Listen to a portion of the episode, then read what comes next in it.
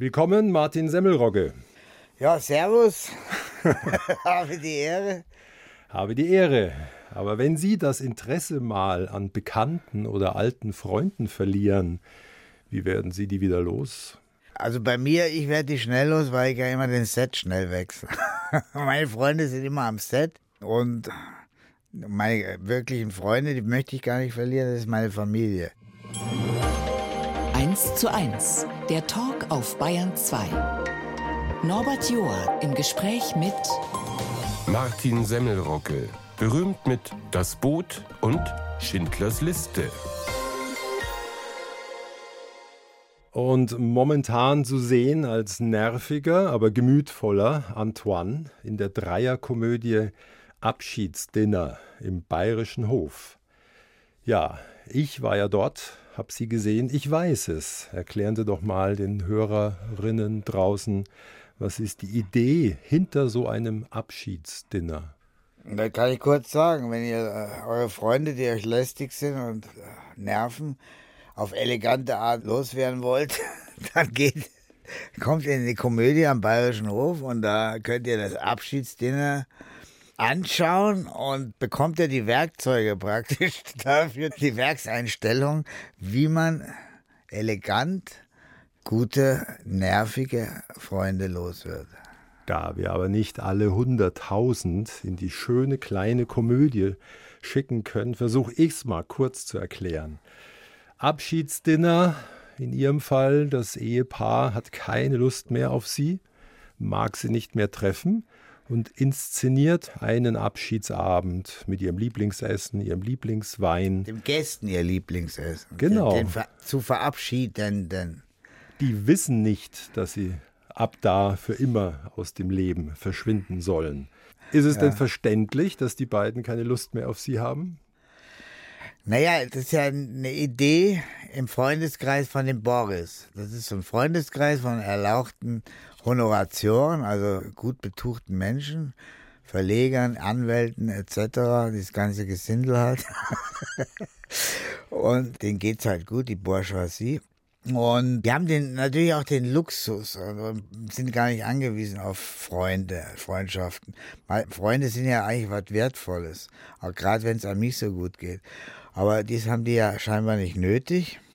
Und da wird halt überlegt, gibt es natürlich Leute, die nerven. Boah, die, äh, ja, allein die Stimme. Und wenn der mal erzählt, ein Damit Thema sind erklärt, Sie gemeint. Ja, da bin ich mit Möchten gemeint. Sie mal kurz so lachen wie in der Eingangsszene? ja, der lacht schon allein so. das reicht allein. Bleib doch mal locker, wir sehen uns doch nicht zum letzten Mal. es also, ist große Heiterkeit im Saal, aber die Idee ja. Hat ja was Tiefes, Ernstes auch. Jeder kennt ja langjährige Freundschaften, Bekanntschaften, die aus welchen Gründen auch immer eingeschlafen, abgestorben sind. Die Grundfrage ist tatsächlich, die irgendwann mal gestellt wird, muss denn alles gepflegt oder wiederbelebt werden? Das Gegenteil ist ja auch, dass einfach Freundschaften einschlafen, weil man kein Projekt hat mehr, also keine Ziele mehr, nicht mehr miteinander wirklich so ist und man, man lässt es verwahrlosen und der Antoine merkt es ja, also ich, meine Figur, also ich, und drehe den Spieß um. Und dann mache ich eine Therapie mit denen. Und dann spielt halt jeder, äh, schlüpft in die Rolle des anderen. Und er spielt mich, er ist dann ich. Und lacht dann auch in so so. gut er kann. So gut er kann natürlich, ja. Und sie spielt sich selber naja. Es ist mit die spannendste Stelle ja. an dem Abend. Es kommt ja auch zum Kleidertausch. Jeder Der zweite spielt Teil, ja, den anderen. Ja. Aber was einem auch dämmert und dämmern soll an gegenseitigem Verständnis und Zuhören, da hapert es aller Orten. Die haben sich auch jahrelang nicht mehr richtig wahrgenommen. Nein, jetzt sag mal so, bei denen ist die Ehe im Argen. Da ist auch kein großer Sex mehr oder irgendwie ein Feuer. Da ist nichts mehr. Sie ist eine emanzipierte, also auch eine moderne Frau. Er ist natürlich ein Macho. Und der Antoine mit seiner Frau, die wird nicht schwanger, will aber unbedingt ein Kind haben und läuft immer in ihrem Serval rum und hat nichts drunter und der Sex findet also auch nur noch statt. Wahrscheinlich hat ja auch Übergewicht, nur, also von der wird auch nur erzählt, was aber auch dann schwarzhumorig und komisch ist. und bitterböse manchmal, aber er hat sich sterilisieren lassen, damit er mit der Alten nicht mehr ins Bett muss. So also ungefähr. wie so oft ist hinter der bürgerlichen Komödie ja. ein Scherbenhaufen. Ja. Und ganz hinten raus, da merkt man auch, dass die Heiterkeit etwas vereist.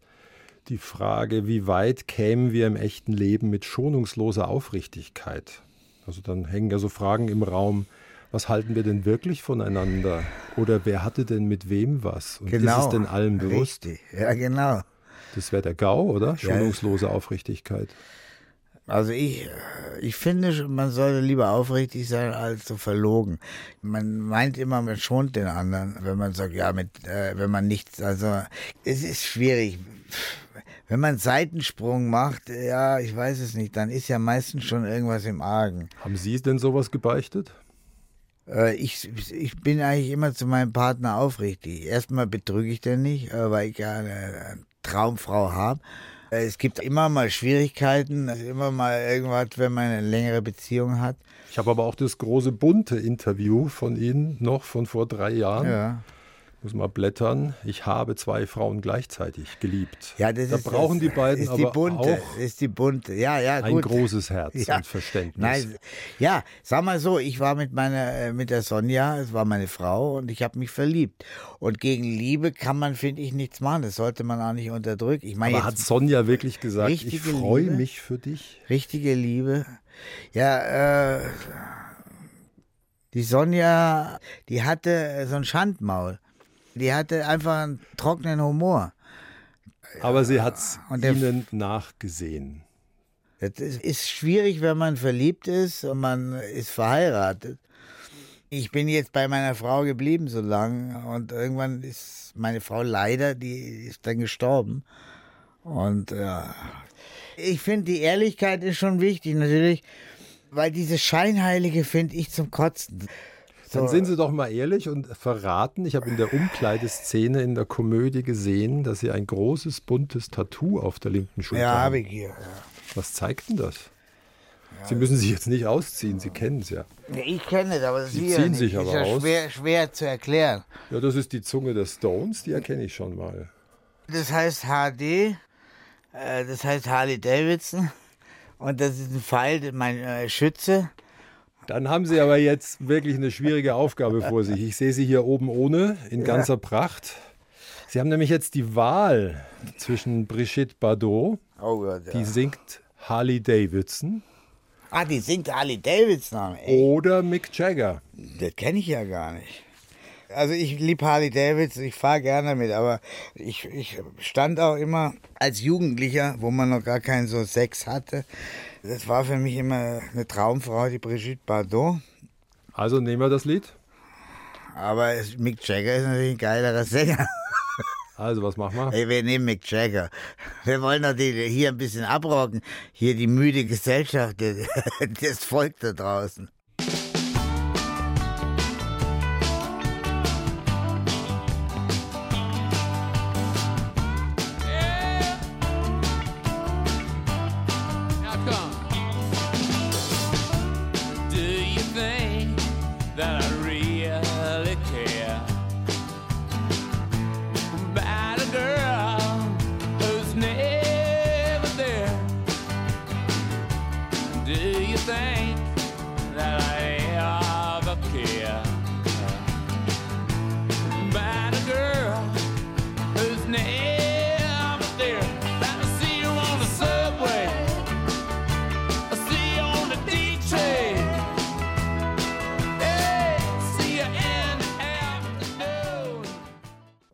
2, 1 zu 1, der Talk und bei mir ist heute Martin Semmelrogge. Ein Mann für viele filmische Gelegenheiten. Zum Beispiel 2WO, Zweiter Wachoffizier. Kinopremiere September 81 und ich nehme an, jetzt bei den ersten Klängen werden sich bei Tausenden kurz die Haare hochstellen. Bei Ihnen auch noch? Also das Brot ist jetzt nicht mehr so mein Thema, ehrlich gesagt. Da war das Thema mit den Frauen spannender gerade. Aber ich würde gern mit Ihnen nochmal dahin tauchen zu diesem Ausnahmefilm. Steigt denn auch nach 40 Jahren so ein Hauch Beklemmung noch hoch, wenn Sie diese Klänge hören? Das Boot ist, ist lange her, ist auch ein toller Film, gibt es auch coole Sprüche. Das muss das Boot abkönnen, der Wasserdruck anblasen und so weiter, die man auch öfter mal loslässt für irgendwelche Grußbotschaften. Oder, ja, nee, ich meine, die Musik ist sehr toll von dem Doldinger. Und äh, okay, ich meine, es ist halt auch ein Film, ist halt auch einmalig geworden. Das ist halt. Auch dank Ihnen. Ja, ist, lass mal meine. Ja, das war halt ein Glücksfall, das Ganze. Und ich habe Theater gespielt in einer kleinen Bühne hier am Einlass. Und man muss man dazu sagen, Sommer 80 bei Drehbeginn waren Sie 24. Ja, ja, ich war auch gar nicht geplant für den Film eigentlich. Und dann hat man mich dann im Theater entdeckt. Der Film, ja, das haben wir so, das Boot war der Star. Und die Darsteller, die waren alle unbekannt noch. Da kannte man so gar ja. nicht. Nee, Außer Brochnow vielleicht schon, aber auch nicht anderen? wirklich. Der war in der Konsequenz, hat er gespielt mit dem Hannawald. Und vorher hat er einen Film gemacht mit Klaus Schwarzkopf. Einer von uns beiden. Also viele Filme hatte der, der war auch ein Theaterstar. Wenn man die Crew anschaut, Grönemeyer, der war auch noch nicht, der, der war Hönig. jetzt auch nicht so mit der Musik. Der Hönig war jetzt auch noch nicht so bekannt. Vetter. Kannte man auch nicht. Kannte man alle nicht so. Kam denn unterm Dreh, es dauert ja ein ganzes Jahr, wirklich auch manchmal das Gefühl auf, in einem Boot zu sitzen, Kameraden zu sein? Klar, muss man ja sein. Ich habe immer gesagt, oh, Gott sei Dank ist es nur ein Film, weil der war schon so hart zu drehen. Gab es noch kein Bluescreen, Greenscreen. Ja, das echte Boot habe ich als Filmtourführer ja, noch vor ja. Augen gehabt bei der Bavaria. Die Leute waren immer schwer begeistert und beeindruckt. Ja, ja, aber der Film war einfach klasse gemacht. Und der Petersen war eigentlich auch äh, der Karl von uns. Nicht eigentlich, das war der, der Petersen, der hatte so einen Enthusiasmus und der war enorme Kraft und Ausstrahlung hatte der.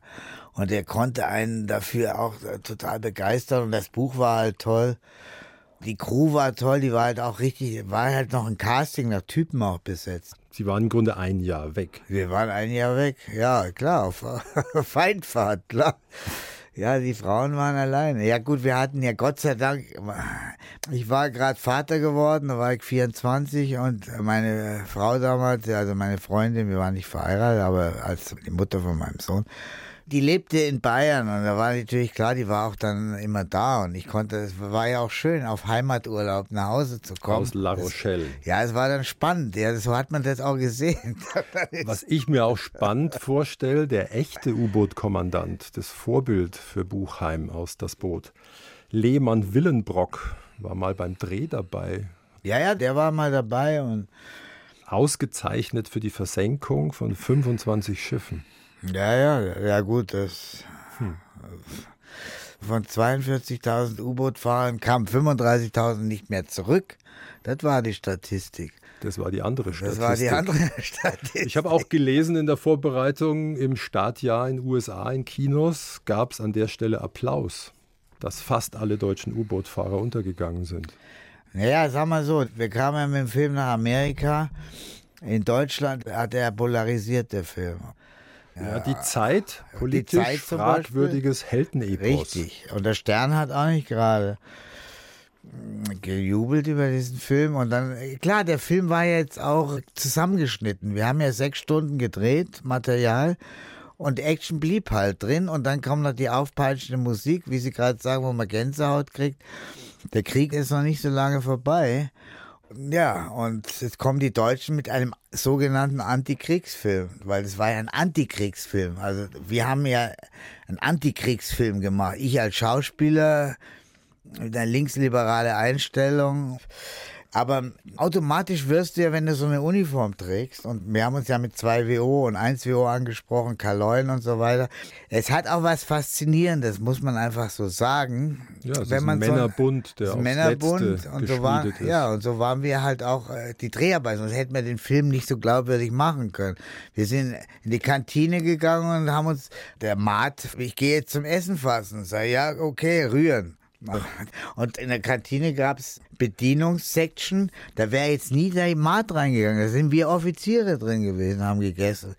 Also die fünf Stunden Fernsehversion kam dem Ganzen schon näher Ja, jetzt auf wollte ich- ja, ja. Langeweile. Ich wollte jetzt bloß ist. sagen, weil da waren die nicht begeistert.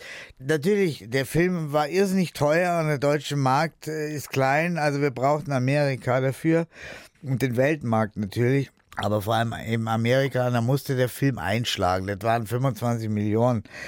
Da war sogar noch teurer. Und natürlich ist der erste Mal auf Skepsis gestoßen und 35.000 nicht zurückgekommen. Das war ein zynisches Jubeln. Man hat gemerkt, die Stimmung äh, ist bedenklich. Und danach, nach zweieinhalb Stunden, war der Film zu Ende, Abspann, Stille. Das war beängstigende Stille. Nichts, keine Reaktion, nichts. Da hättest du ein paar Blatt Papier fallen gehört. Und auf einmal sind die Leute aufgestanden und da gab es Standing Ovations. Und dann kann man sehen, wie der Film nach zweieinhalb Stunden die Meinung in den Köpfen gedreht hat. Ja, auch weil die Leute einem so nahe rücken und auch ein menschliches Gesicht zeigen und die völlige Sinnlosigkeit steckt ja im Finale. Sie haben es gerade noch eben geschafft und dann dieser Luftangriff, bei dem sie alle viele draufgehen. Und Charlie Bum Bum Baumgartner, der Mann für die Spezialeffekte, ich habe eine Art Dokumentation gesehen, der hat wohl ganze Arbeit geleistet. Sie haben sich richtig in Deckung geworfen. Ja, ja, wir haben uns richtig in Deckung geworfen. Bei der zweiten Aufnahme hat er dreifache an Munition da reingetan, hat es richtig gescheppert, dass ich das auch höre. Und da die Sägespäne und alles, da ist, hast du praktisch äh, Blut rausgekotzt, so ungefähr war das. Also das war schon Das war hart. gefährlich. Das war wirklich gefährlich. Ja, ich hatte, glaube ich, Oropax Gott sei Dank drin. Also sonst wäre ich wahrscheinlich heute mit Tinnitus schon seit 40 Jahren unterwegs. Sie liegen unten hustend im Dreck mit leichten Verbrennungen und oben laufen kuriose Wetten ab. Ich habe gefunden in der Vorbereitungsmappe, Bernd Eichinger bekam von Wolfgang Petersen einen Porsche 911, weil der den Kinoerfolg besser eingeschätzt hat. Ja, klar. Das sind ja Wetten. Ja, mein Gott, ja. Ja, klar, ich meine, da geht's ja auch um was. Wir tauchen jetzt mal ab in ihre Kindheit, ins Jahr 66. Ich sag Jimmy, Sie sagen Jimi Hendrix. und ich sag Hey. Hey Joe.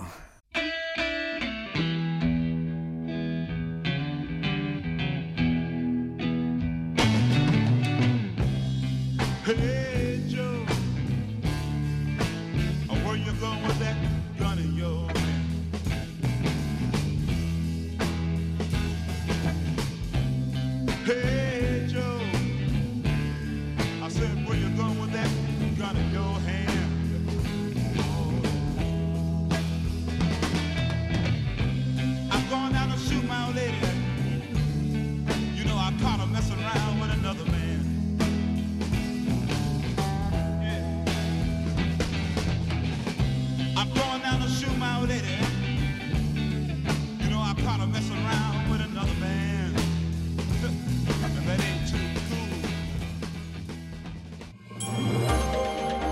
zu 1. Der Talk auf Bayern 2.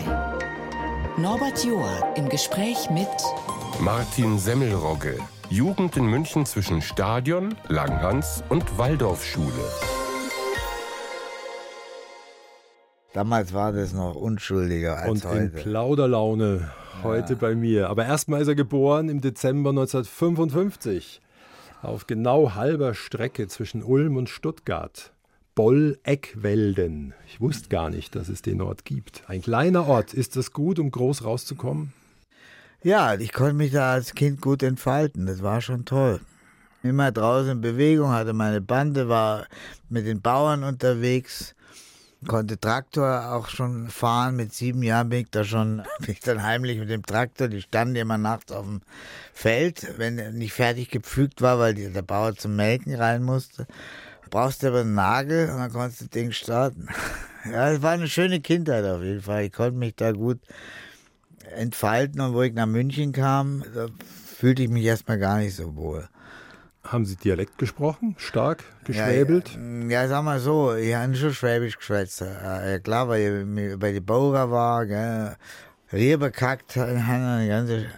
Aber mein Vater war ja Berliner und zu Hause wurde Hochdeutsch gesprochen. Meine Mutter war ja auch Schauspielerin damals. Wir waren ja Flüchtlingsfamilie. Also ich bin Gott sei Dank im Westen geboren und nicht im O Ich bin, glaube ich, bloß im Osten gezeugt worden. War mein Glück. Und seit 67 in München-Schwabing. Und wenn ich richtig rechne, muss es im Jahr drauf eine illegale BMW-Fahrt gegeben haben? Ja, ja, genau. Mit Ihnen am Steuer? Ja, richtig. Ja. ja, ich hatte damals schon einen 1800er Ti mit 14 Jahren.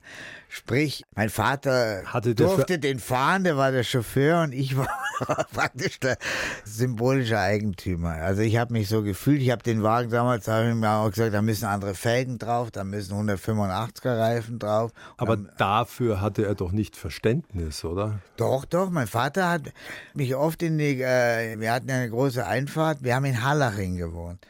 Einfahrt üben lassen, Autofahren. Der Willi. Ja, der Willi hat mich, wir hatten Automotoren Sport auch zu Hause, die Zeitschrift, die gab es damals schon. Fritz B. Busch war der Tester, der Autotest. Ja, ich wusste schon genau, wie man gegensteuert, wie man das Heck ausbrechen lässt und Und das alles mit 13, 14. ja, dann habe ich mir den Zweitschlüssel irgendwann mal geschnappt mit meinem Kumpel Uli, mit dem ich auch hier im Bayerischen Rundfunk mal, wo mein Vater im Schallraum war, ich saß an dem Regiepool und habe das rote Knöpfchen gedrückt und der Uli hat gesagt, geh da rein. Und dann hat der Furzgeräusch die dreckigste Lache und imaginären Pornofilm. Und das habe ich dann auch gemacht, noch übertreffen. Und so kam ich da zu dem kleinen Schlossgespenst, dass ich die Rolle bekommen habe. Das war eigentlich mein Start. Und mit dem BMW, da bin ich halt, äh, wo mein Vater in Venedig war, kann man in meinem Buch Das Leben ist eine Achterbahn alles nachlesen. 1969, zwei. Das Praktische an diesen Fahrten war, Äh, dass Sie da noch keinen Führerschein hatten. Ja, mit 14 noch nicht, wie auch. Zwei, wie hieß es, auf der Garmische Autobahn, zwei Bürstchen auf der Garmische Autobahn. Die Bürschchen, das eine davon sollte zumindest in einer freien Schule zum Ende kommen, Waldorfschule Schwabing, aber abgegangen, ich glaube ohne Abschluss. Ja, ich hatte ja dann äh, ein Angebot, eben, wie gesagt, ich habe zwei Jahre, habe ich beim Bayerischen Rundfunk Hörspiele gemacht, also Schulfunk und habe auch hier sprechen gelernt, auch den schwäbischen Dialekt wegbekommen.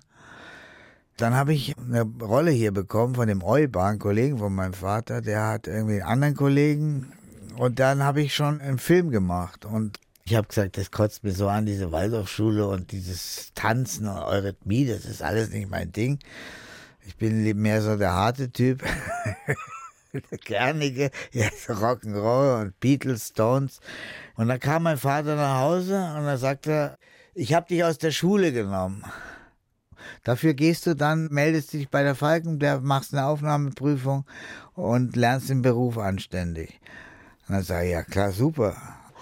Ja, da habe ich mich natürlich auch angestrengt, natürlich. Klar. Mit Erfolg. Grandiose Rollen in einem grandiosen Dreiteiler. Ich habe noch im Kopf, ich saß mit meinen Eltern davor, Tadellöser und Wolf. Sommer 75. Haben Sie ein paar von den liebsten Sprüchen übernommen? Weil in unserer Familie sind einige gelandet. Miesnitz, Dörfer und Jensen, oder wie war das andere?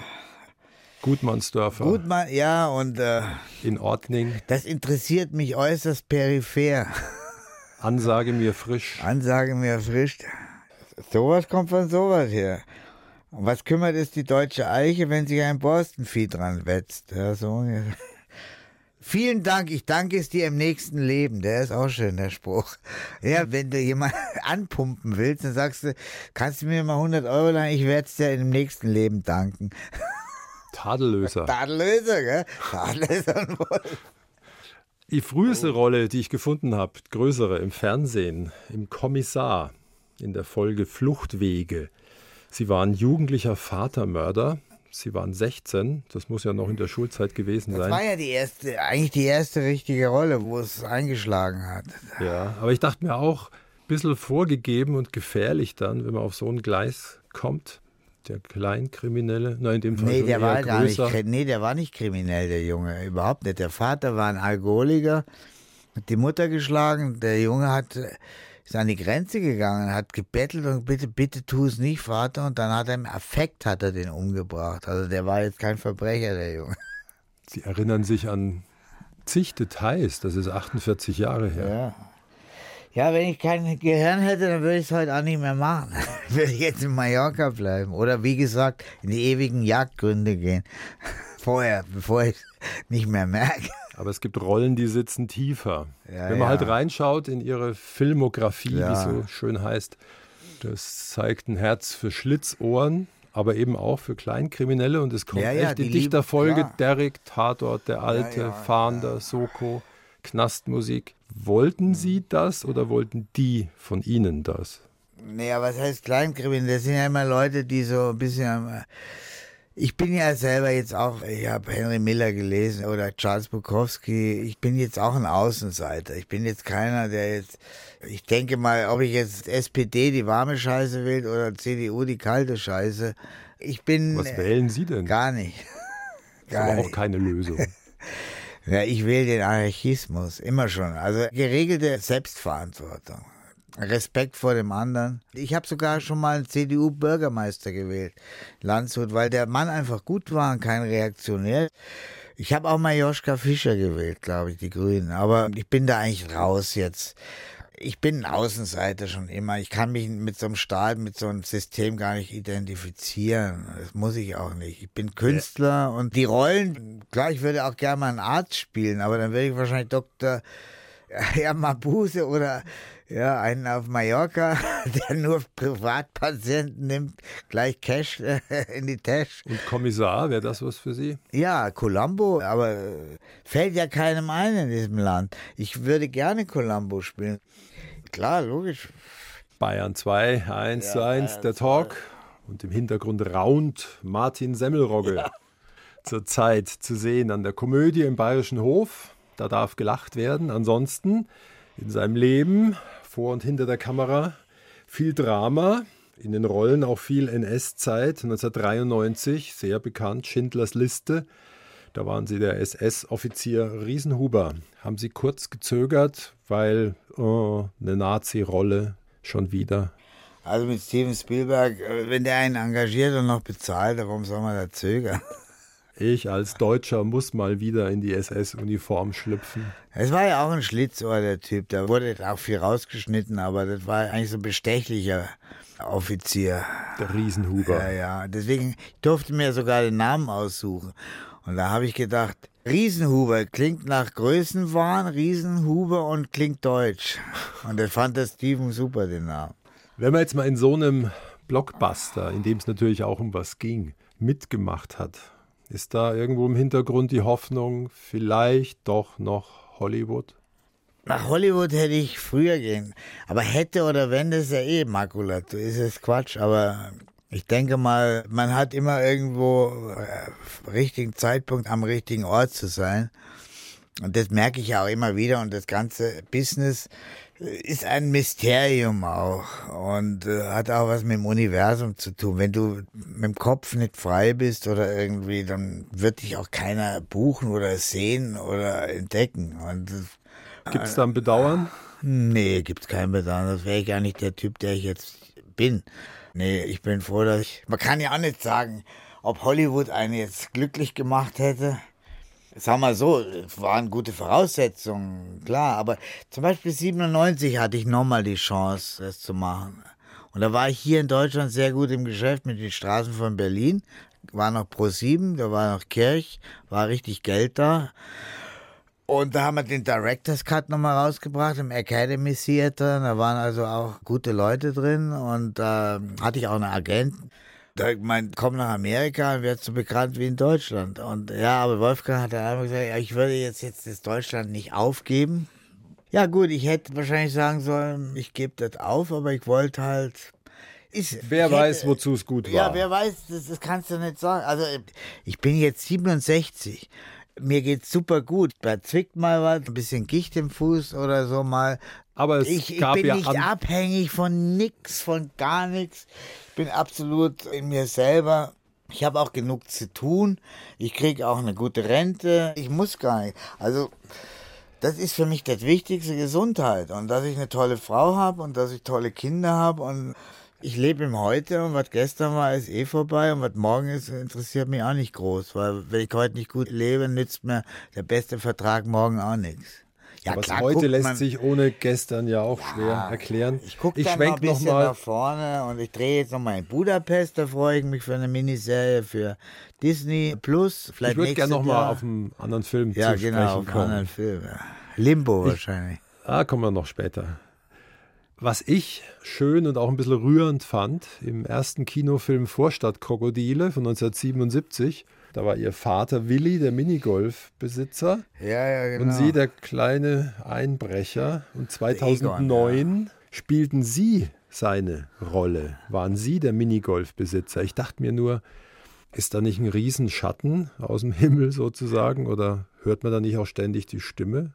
Nee, ich habe mich gefreut drüber und ich denke, mein Vater hätte sich auch gefreut oder hat bestimmt von oben geguckt und gesagt, ah, guck mal, der spielt jetzt die Rolle. Nee, da macht man sich keine Gedanken. Ich versuche dann das abzurufen, was ich abrufen kann. Schau nee, da nicht über die Schulter und sag. Nee, nee, man so. muss immer den Kopf frei haben und Spaß haben an der Sache. Ich gehe auch nicht auf die Bühne und denke, boah, jetzt ist das und das. Nee, also, weil sonst kann man den Job auch nicht machen, wenn du da zu viel spekulierst oder so ein Scheiß. Also, das tun wir eh immer. Das ist ja leider die Scheiße. Das ist immer das Schwierigste überhaupt, dieses Kopfkino abzuschalten. Das haben wir alle drin. Und wir werden auch mit der ganzen Scheiße, was so momentan abgeht, macht eigentlich die Leute krank und nervös und reizbar und es ist alles nicht so schön. Also ich versuche, Gott sei Dank, ich habe es hab's bald geschafft. Ich habe jetzt noch zehn Jahre oder zwölf, dann bin ich 80 und wenn ich dann noch fit bin, dann schauen wir mal weiter. Ich würde sagen, mit dem nächsten Thema machen wir kurz einen Prozess. Sie ahnen, wohin es geht, weil wir kommen nicht ganz durch die Stunde, ohne die 30 Gerichtstermine zu Ah, nee, streifen. das- das Aber wann war der Thema. letzte? Das ist wahrscheinlich das Entscheidende. Wann war der letzte Gerichtstermin? Nee, Wie lange ist der her? Frage. Weil die Bild kam auf 30 zuletzt. Nächste Frage. Oder machen wir es noch kürzer zu dem Gesamtthema? Diebstahl, Alkohol, Fahren ohne Führerschein. Täter oder Opfer oder selber Anwalt, schuld? Dr. Scherz. Na, jetzt ist es ja rum, jetzt kann man zurückschauen. War ich selber schuld oder haben mich da missliche Personen, Ich bin immer Situationen schuld. Man ist hineingetrieben? immer selber schuld an allem. Man muss immer die Verantwortung tragen für das, was man macht. Klar ist man selber schuld. Wer soll sonst schuld dran sein? Und man muss immer die Verantwortung nehmen. Ich Also, bin da in was reingeraten. Nee, nee, das hasse ich ja sowas. Oder ich war betrunken oder so ein Scheiß. Nee. Oder ich musste halt wieder mal ohne Führerschein Nein, fahren, nein, nein, weil ich ja keinen hatte. Das hat der Gerhard Bolt gesagt.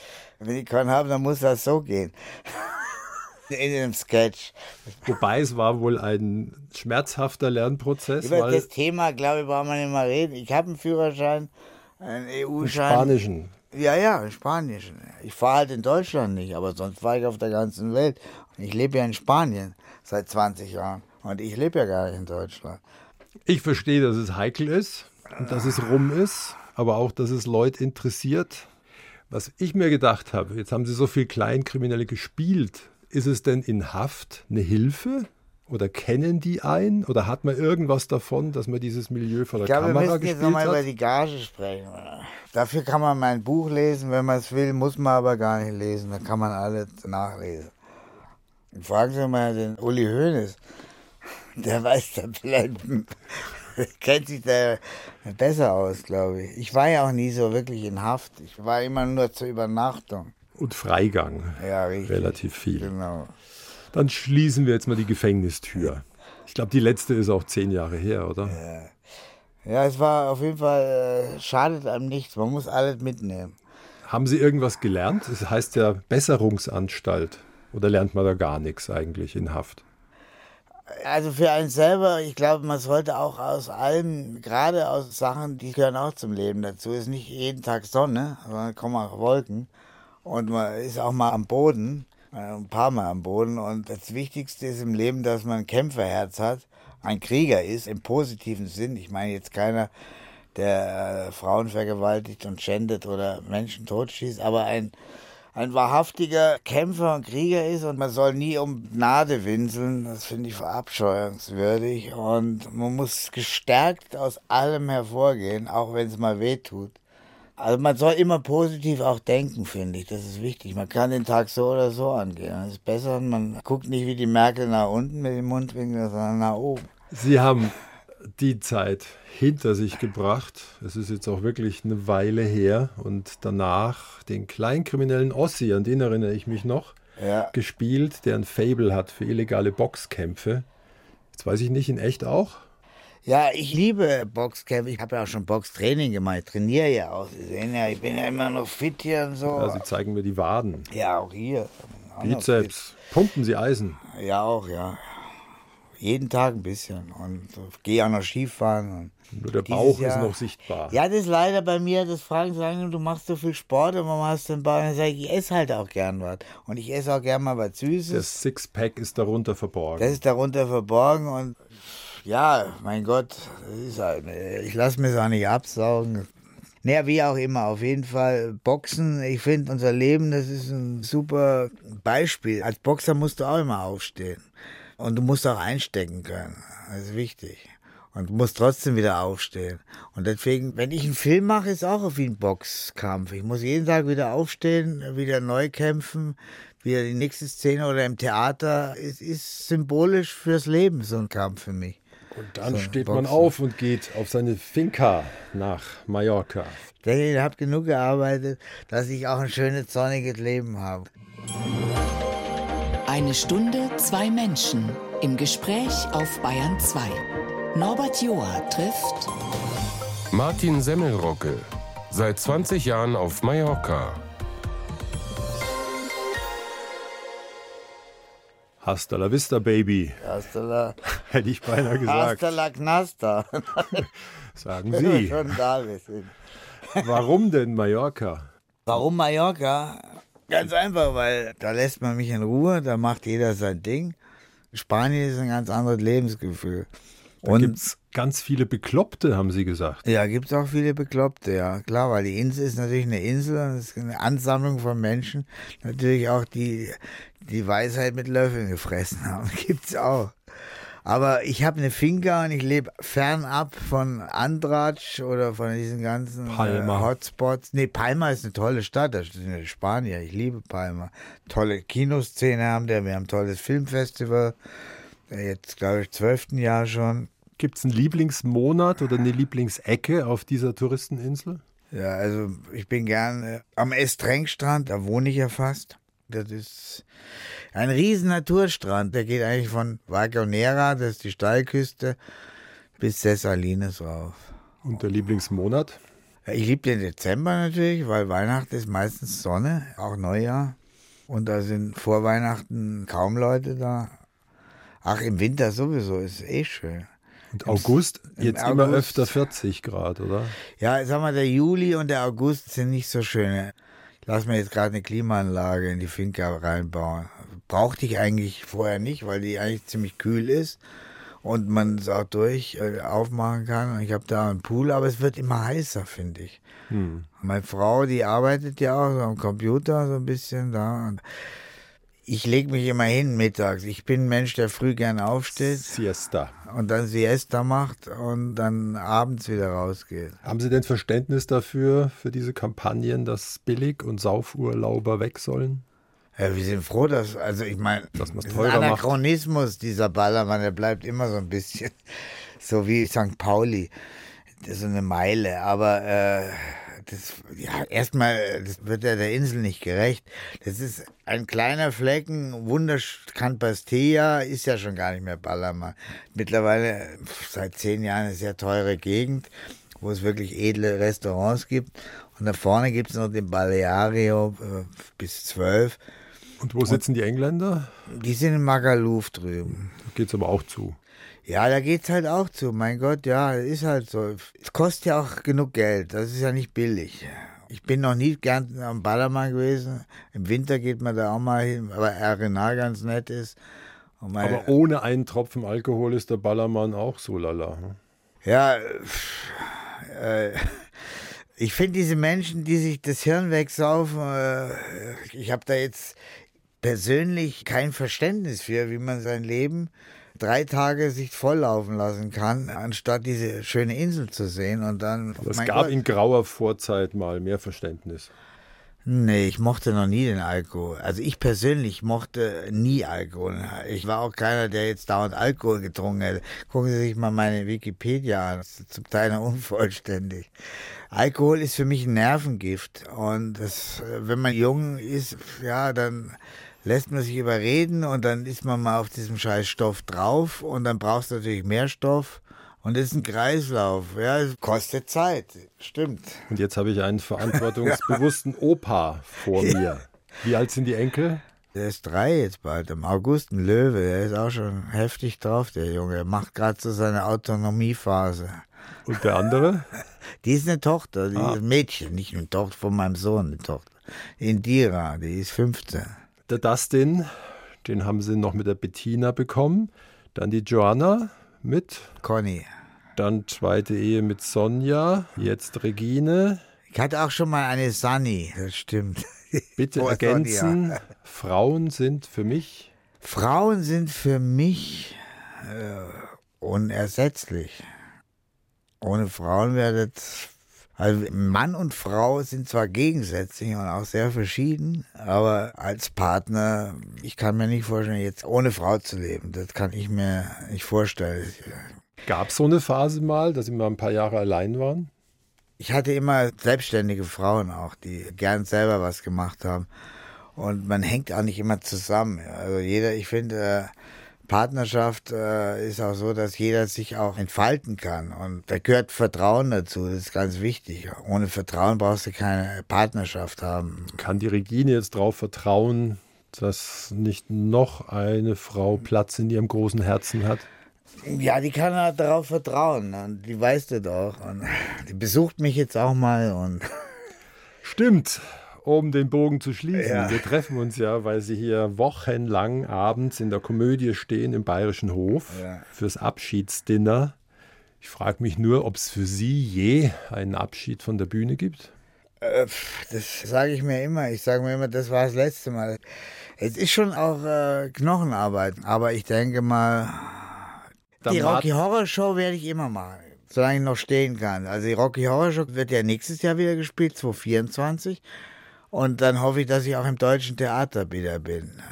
Und das ist halt eine geile Musik und das werde ich immer machen. Also Rocky Horror Show habe ich letztes Jahr nur in Hamburg und in Duisburg gespielt. Aber wahrscheinlich werde ich doch auf der Bühne umfallen. Wahrscheinlich, wie es so ist es. Aber äh, ich werde auch nicht 107 Jahre wie Jopi das, glaube ich. Jetzt werden Sie übernächstes Jahr erstmal 70. genau. Lieber Martin Semmelrocke, danke für die Zeit, danke fürs Kommen. Ja, danke, danke auch.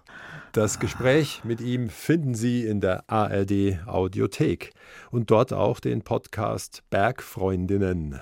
Morgen früh, am 12. Juli, geht's los. Diesmal sind es die Mühen der hügeligen Ebene, denn die drei radeln von München nach Paris. Knapp 1000 Kilometer und 10 Höhenkilometer mit Fahrrad und Zelt.